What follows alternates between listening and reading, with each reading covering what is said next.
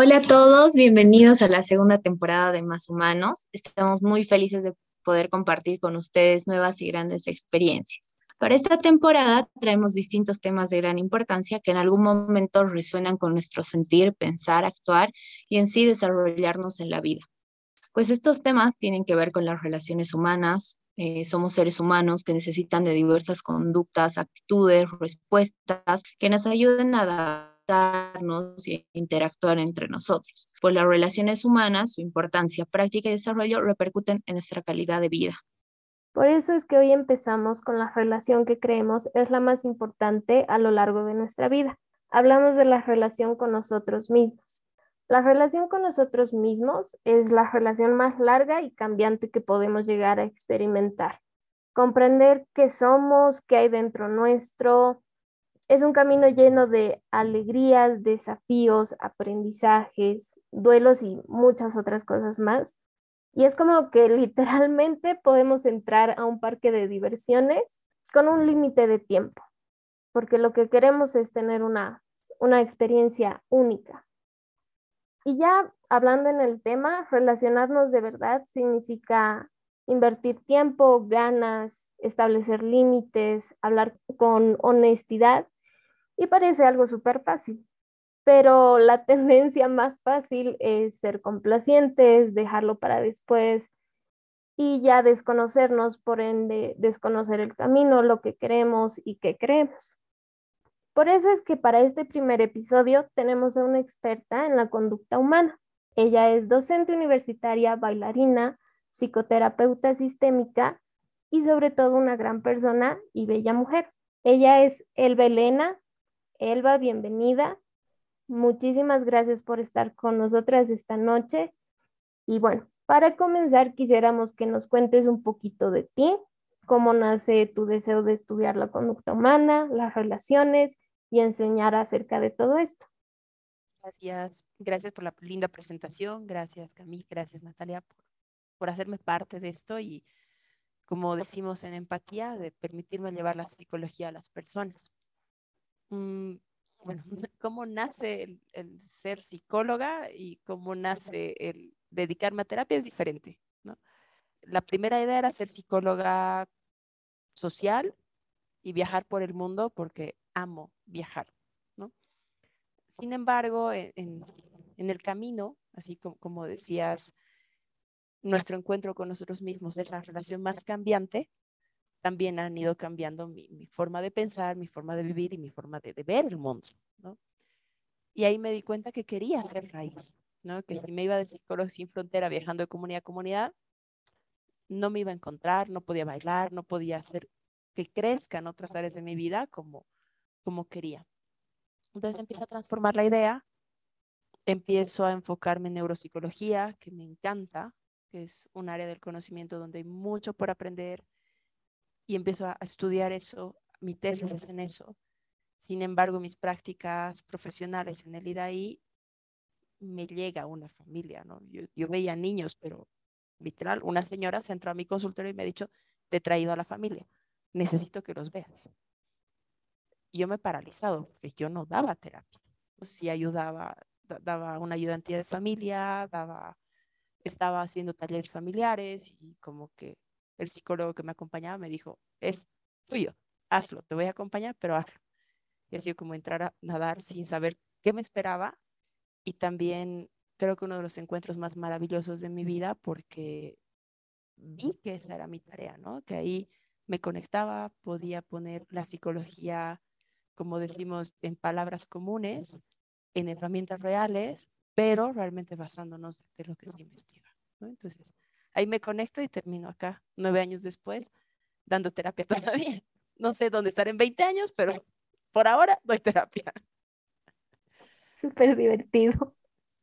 Sí, gracias, gracias de verdad, Elba, por, por aceptar la invitación y más que nada para que, bueno, otras personas desde la perspectiva que tú tienes podamos eh, resolver varias dudas, ¿no? Entonces, nada, como decíamos al principio del episodio, queríamos hablar un poquito de esta primera relación que causa tantas preguntas y un sinfín de emociones que la relación con nosotros mismos. Tengo la idea de que tiene mucho peso la relación con nuestros padres porque son las primeras relaciones que establecemos y queramos o no, es el primer ejemplo de cómo relacionarnos con nosotros mismos y cómo hacerlo también con el mundo. O sea, no sé, desde comentarios tan, tan simples a, a tan, o sea, una temprana edad que alimentan nuestro yo desde tan pequeños eh, o que nos protegen. Estas frases de eres la más linda, eres un superhéroe, fuerte, pues con todo bien hecho, em, estoy orgulloso de vos y toda esta clase ¿no? de, de frases que nos dicen nuestros papás. Y por otro lado, también la forma en la que hablan con los demás, cómo se hablan así ellos mismos, ¿no? O sea, toda esta información que genéticamente cargamos que está dentro de nosotros, em, todos estos hábitos que son transmitidos de generación en generación. Y bueno, cuando no somos conscientes, bueno, aunque seamos conscientes, creo que también se transmiten, ¿no? Por, por inercia. Y ya entrando un poquito más en el tema, te quiero preguntar, em, ¿cuándo nace esta relación? O sea, ¿cuándo se hace perceptible? ¿Cuándo te das cuenta que hay esta relación? O sea, como que como si fuesen, no sé, dos personas, digamos, que te das cuenta que hay una relación, ¿no? Y que es importante. No sé, te pongo un ejemplo. Em, al haber atravesado una relación pésima con tu pareja, donde ha habido maltrato, violencia, lo que, lo que tú quieras, o que te das cuenta que no estás yendo por el camino que quieres en el sentido profesional, que no te gusta tanto lo que estás haciendo y quieres a lo mejor, ¿no? Entonces, como que empiezas a tener estas ideas de quiero a lo mejor, quiero cambiar, no sé. Entonces, eh, siempre pasan a través de malas experiencias, o sea, a través de esas experiencias te das cuenta de que hay una relación contigo mismo o, o no, no es de esta manera. A ver, por partes. Creo que nos damos cuenta que tenemos una relación con nosotros mismos después de los siete años que algunos se darán cuenta a los 7, otros a los 10, otros a los 35 y otros no se darán cuenta nunca y es historia de cada uno. ¿Por qué a los 7? Porque antes tenemos pensamiento concreto, ¿no? Ya que va a ser diferente eh, cómo voy a entender el mundo, porque después de los 7 años voy a poder desarrollar abstracción y entender que habrán partes de mi personalidad que serán más criticonas o partes de mi personalidad que serán más amables conmigo mismo. Pero antes de mis siete años, mi pensamiento es concreto. Por lo tanto, no puedo separar mi pensamiento de mí mismo. Y además, antes de los tres, no soy un individuo separado, sigo siendo parte de mamá y papá. Entonces, después de los siete se abre la posibilidad. Cuando empiezo a conversar conmigo y a darme cuenta que puedo tener una relación conmigo, yo creo, como decías, generalmente en las crisis o en los movimientos emocionales fuertes. Crisis, eh, mis papás se divorcian. ¿Qué hago? Me siento feliz, me siento enojado y además siento paz. Entonces, ¿dónde? ¿Dónde es esto? ¿No? Movimientos emocionales fuertes. Nos estamos yendo de vacaciones a la playa y nunca he visto la playa. Y me encanta y lo disfruto. ¿Y qué es esto que estoy sintiendo? Va a depender mucho también del tipo de familia que, tenga, que tengamos o el tipo de colegio, porque habrán espacios sociales donde se me permita más la reflexión, el pausar, el saber y ese, momento de introspección. Pero habrán situaciones familiares o de colegio que estamos tan enfocados en el hacer, hacer, hacer, rendir, tarea, trabajo, avanzar, avanzar, avanzar, que no hay un espacio para parar preguntarse, ¿no? ¿Quién soy? ¿Dónde estoy? ¿Qué estoy haciendo y a dónde voy? Entonces, creo que no hay una edad determinada, sino hay situaciones que te van a brindar como el espacio para pausar, respirar y mirarte. Totalmente de acuerdo, porque eh, generalmente en la casa o en el colegio, y bueno, depende del sistema también de cada país, pero en el nuestro, se nos quita ese ejercicio mental. Es como que te hablan dos partes, pero no al mismo lado, porque realmente es esa parte que te dice haz, cómo, cuándo, dónde, pero del otro lado ya también vas creando tus sueños, tus ilusiones y que tal vez a veces incluso las mismas expectativas te hacen daño Y es ahí donde vienen estas crisis y no nos deja tal vez avanzar justamente por el desconocernos o el desconocer cómo. Y entonces aquí yo quisiera preguntarles realmente, aparte de esta situación de la comunicación, el ejercicio mental y demás, ¿por qué nos cuesta tener una buena relación con nosotros mismos? Creo que no hay una sola razón. Una razón social para este lado del mundo es que venimos de una cultura judeocristiana, ¿no? Venimos de una educación donde tenemos que sacrificarnos y donde el otro es más importante. Entonces, el darme tiempo para mí mismo hasta puede resultar egoísta, ¿no? Y es mal visto. Entonces, yo diría así como lluvia de ideas, la primera. La herencia judeocristiana que estamos cargando y que toca transformar y tal vez releer, me animaría a decir, la idea de Jesús que era amar a los otros como a uno mismo. Entonces, no puedo amar al otro si no empiezo en casa. Pero nos toca reconstruir muchas, muchas cosas. A ver, yo creo que cuesta porque es un cambio como tal. O sea, como habíamos dicho en otros episodios, los cambios siempre traen consigo un poco de resistencia, ¿no? Dejar atrás tus comportamientos, cosas que sabías en el fondo que te hacían mal, pero realmente no las puedes soltar, porque por lo que había dicho antes, ¿no? Tal vez es un hábito que se transmite de generación en generación en tu familia, ¿no? Em, también con lo que decía Elba ahorita, así de, no sé, em, igual en mi casa, digamos, como que mi mamá siempre ha puesto primero a los demás, tal vez dejando de lado un poco a mi familia, digamos, ¿no? Eh, y como que uno va viendo el mayor ejemplo, o sea, es eso, el ejemplo que das. Entonces, em, vas viendo cómo viven en tu casa y vos haces lo mismo, ¿no? Por inercia. Entonces, yo lo veo desde ese lado, ¿no? Es un cambio, entonces es la resistencia tal vez a empezar algo. Otra idea que, se me ocurre, que nos aleja de esta relación con nosotros mismos, yo creo que también es el miedo, ¿no? Que si decido tener una relación conmigo, voy a ser el bicho raro de la familia, la oveja negra, el que sale de, de este uniforme donde todos estamos iguales y tal vez ser auténtico no valga tanto la pena versus quedarme sin clan, ¿no? A veces eh, no vemos que la familia o los que realmente son, son personas emocionales, pilares emocionales, van a seguir dándonos amor, aunque nos transformemos como nos transformemos. Entonces creo que, otro factor para no relacionarnos con nosotros mismos es mejor ni me escucho, hago que el miedo me cuide, porque al fin y al cabo el miedo sirve para cuidarme, y me quedo cómodo con el traje de toda la familia. Sí, igual em, yo creo que también se ve, se ve reflejado, ¿no? En, en las decisiones, como que empiezas a, a dudar de tus propias decisiones, como que te empiezas a cuestionar y, son diferentes, ¿no? Las decisiones que vas tomando día a día cuando ya te has hecho consciente, digamos, de, de, esta relación contigo mismo, ya te vuelves más analítico, como que empiezas a pensar, a preguntar, a preguntarte antes de actuar y si realmente cómo te sientes con lo que estás haciendo, si estás en paz, si es lo que quieres hacer de verdad.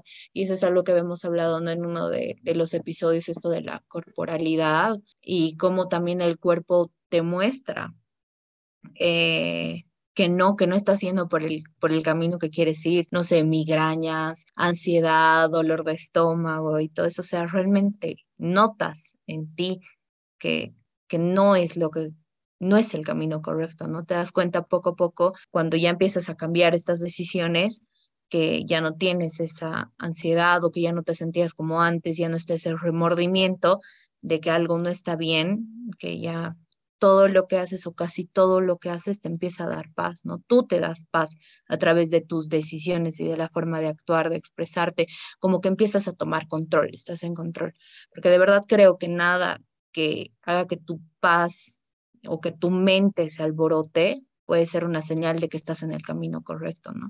Como que te sientes em, más tranquilo, con lo que haces, con lo que dices, no necesitas más ni menos. Nati, ¿cómo crees que, se refleja? Mm, ya, a ver, retomando un poquito, y esto tal vez sí me animo a decirlo por experiencia propia, que cuando te das cuenta que, que realmente quieres tener una relación contigo y que la tienes que mantener, la tienes que cuidar, es un doble trabajo.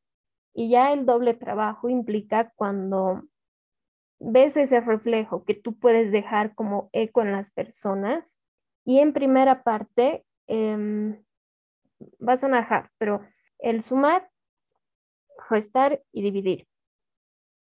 Cuando te das cuenta que alguien o tú te suma o sumas.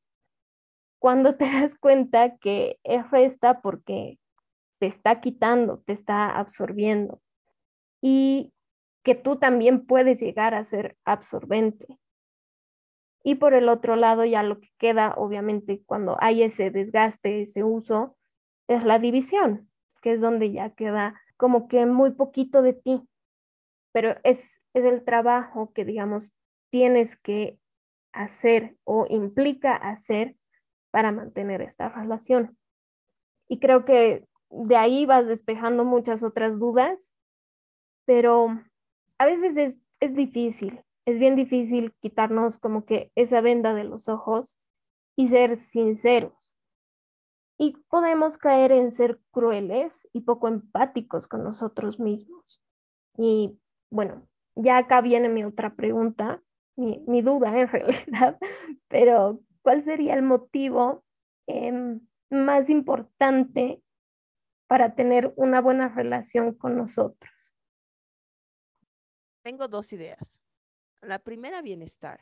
¿no? O sea, si yo no estoy en, si no tengo una relación conmigo, creo que es casi imposible desarrollar bienestar psicológico. O sea, no voy a tener paz, como decía la Cami hace rato, ¿no? O sea, realmente el, el es escuchar esta voz interior, mi cuerpo, mi mente, entrar en armonía, me va a ayudar a crecer y a tener bienestar. Entonces, creo que ahí es donde gano yo. Sin embargo, que es algo que me resuena, si no tengo una buena relación conmigo, es casi imposible que yo vaya a construir una buena relación con otros. Sean amigos, compañeros de trabajo, parejas, mamá, papá, familia, mascota. Porque si no tengo una relación sana conmigo, voy a tener un hueco emocional que voy a ir buscando a que otro fuera de mí llene este hueco emocional, ¿no? Entonces, a mí me convence esto, ¿no? si realmente quieres construir relaciones sanas, empieza en casa, ¿no? Empieza frente a un espejo y contigo. Sí, esto, esto que decías de, de los huecos y tratar de rellenar con, sí, creo que tiene mucho, ¿no? Que ver con, con estos hábitos malos. Ahorita no me acuerdo cómo se dice, pero no sé, el empezar a tomar mucho eh, drogas, eh, no sé, tener muchas parejas sexuales, yo qué sé, ¿no? Como que empiezas a, tratar de agarrar algo que te haga sentir que, que estás vivo, ¿no? O sea, como que esos pequeños momentos y como que cuando ya tienes como que con qué comparar, o sea, cuando ya estás del otro lado, como que sí, te empiezas a cuidar y todo lo que tú quieras, ahí te das cuenta, ¿no? Como que, ah, cierto, pucha, hacía esto antes y eran esos pequeños momentos tal vez de placer que sentía, en cambio ahora puede que sí, no todas las decisiones que tomemos sean perfectas, obviamente no va a ser así, pero como que se alarga, ¿no?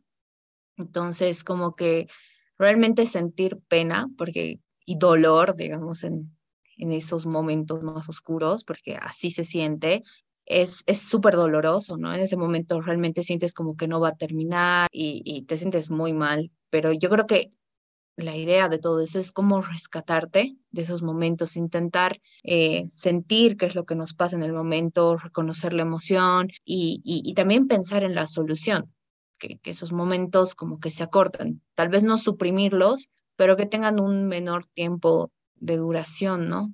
Creo que cuando nos empezamos a ocupar de nosotros mismos, realmente como decía Elba, no nace una relación diferente, más bonita, es como que se siente más suave, ves el mundo de diferente manera, te entiendes, eh, sabes de dónde nacen ciertas emociones, te perdonas, sientes empatía hacia ti mismo, hacia los demás. Em, es más fácil entender a las personas y de dónde vienen la forma de actuar que tienen, tal vez no los justificas, pero como que ya no te lo tomas de forma personal, ¿no? Como que tienes una mejor relación con el mundo, disfrutas el tiempo contigo mismo, em, eliges todo con más calma y creo que algo que es súper importante, que es así mi favorita, es el hecho de, de poner límites, porque realmente es súper complicado, ni siquiera poner límites a las personas, sino ponerte límites a ti mismo.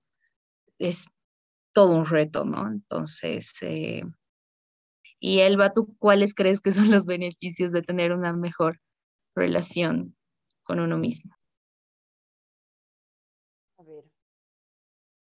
pensando, tal vez me voy por las ramas, voy a explicar esto. Eh, hay un filósofo español que desarrolla dos palabras, que es vértigo y éxtasis, ¿no? Creo que uno de los beneficios de tener una buena relación con uno mismo es vivir desde el éxtasis, no desde el vértigo. ¿Qué significa y qué analiza él? ¿no? Dice que las emociones de vértigo son como no sé, me voy de borrachera tres días y la pasé genial y he ido a un concierto y estoy como en este que yo creo que es felicidad plena, pero en realidad es vértigo porque es muy intenso, dura muy poco.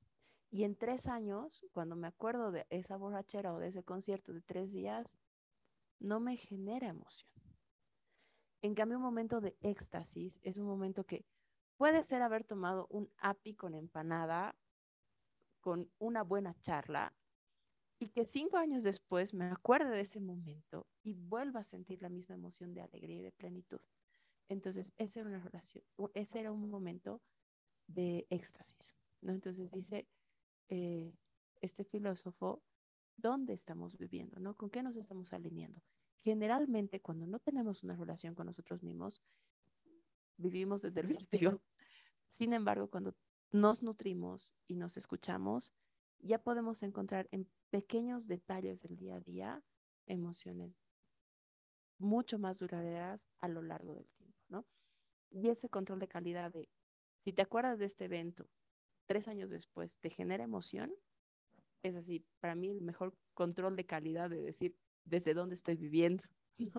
¿no? ¿Tú, Nati? Mm, me animo a decir que es más la sinceridad, que no te va a dar pena de, decir, no, no quiero, no quiero ir de viaje, no quiero, no quiero acompañarte a comprar esto. Es decir, te quitas la pena, te quitas la culpa. Y eso creo que es el beneficio, tal vez estoy mal, pero a largo plazo, y que ahí realmente vas a ir fijando tus prioridades y tus límites. O sea, va de la mano, ¿no? Pero creo que es eso, que te quitas mucho de encima. No sé si mi pregunta tiene algo que ver, pero hablando de esto del, del vértigo y éxtasis, perdón, em, no sé, ¿hay algún tip para relacionarnos mejor y que tal vez podamos vivir más en éxtasis. Creo que volvemos a, a, lo mismo, ¿no? De tener tiempo contigo, generar procesos de autoconocimiento y preguntarte, ¿no? Esta decisión que tomé, ¿qué emoción me deja después también? ¿no? Tip como tip, la verdad no recuerdo el libro. Lo he leído hace seis años, entonces puedo revisar, pero ahorita no recuerdo alguna así sin embargo, creo que es ese momento de hacer pausa y decir, ¿qué emoción me genera meses o días después? ¿no? ¿Aún se siente lindo o me genera culpa, me genera dolor, me genera vacío? Entonces, no es por ahí. Entonces, a ver, para ir cerrando el episodio, eh, preguntarles eh, con qué se quedan hoy. Me quedo con tarea. Creo que es eh, recordar que... Mm, como decía Nata, ¿no? Este sumar, restar, multiplicar, dividir. Creo que me toca multiplicar, que es así como, ya has trabajado un poquito, ahora haga más fuerte su tarea, ¿no? A veces nos conocemos, yo creo que un 10% y nos conformamos, pero a veces toca sentarnos con nosotros y decir, ¿qué más hay? ¿Qué aprendí en este último año? ¿Qué aprendí en estos dos años? ¿Y qué quiero agradecer, nutrir y qué quiero transformar y despedir? Entonces creo que me quedo con un poquito más de tarea. ¿Tú, Nati? Yo me quedo eh, con eso de, de la importancia del trabajo personal porque conocernos, conocer deseos, intenciones y, y cuánto poder cobran cuando ya, ya sabes cómo, cómo empezar a hablarte, cuando sigues intentando hablarte y demás, cobra mucho poder. Y eso es lo que tal vez hay que utilizar, no solo en beneficio de, uno mismo, sino también con los demás.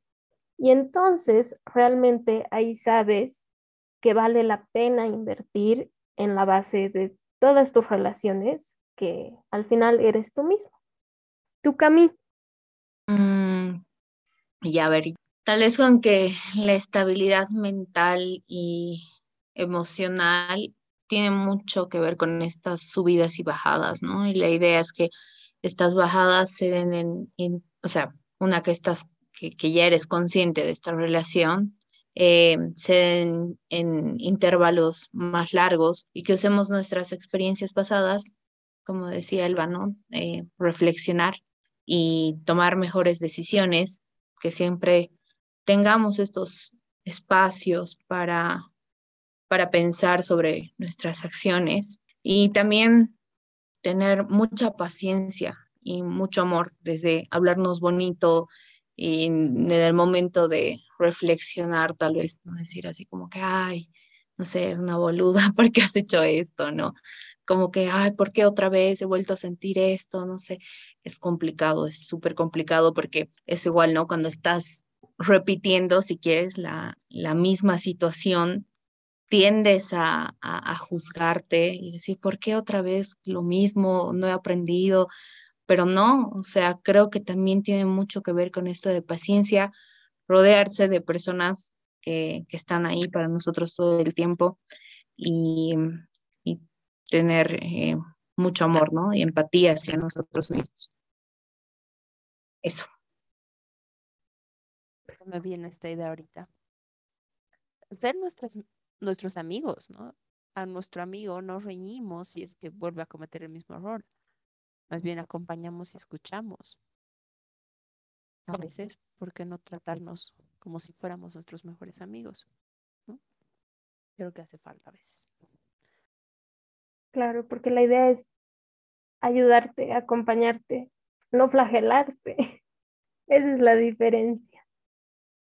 Bien, chicas. Bueno, Elba, eh, muchísimas gracias por estar con nosotras, por compartir tu experiencia, ayudarnos a entender mejor este tema. Y bueno, para todas las personas que quisieran conocer más de ti, de tu trabajo, eh, del mismo consultorio, si les puedes dejar tus redes, por favor. Gracias por el espacio. Pueden buscar el consultorio como Empatía, Centro de Psicología Integral en Facebook, en Instagram y nada, gracias por el espacio. Ahí están los datos, por ahí se hacen citas, así que un abrazo fuerte y que realmente esto sea herramienta para cada persona que esté escuchando. Súper, muchas gracias Elba, de verdad, nuevamente por responder igual las dudas que teníamos. Ah, queremos también eh, agradecer a todas las personas que nos escuchan queremos dejar también dos preguntitas. Eh, ¿En qué momento de su vida o qué situación les ha llevado a pensar que la relación consigo mismo es la más importante? ¿Y cuáles son las razones para mejorar la relación con, con nosotros mismos? Así que nada, con esto ya finalizamos. Un abrazo grande. Hasta la próxima.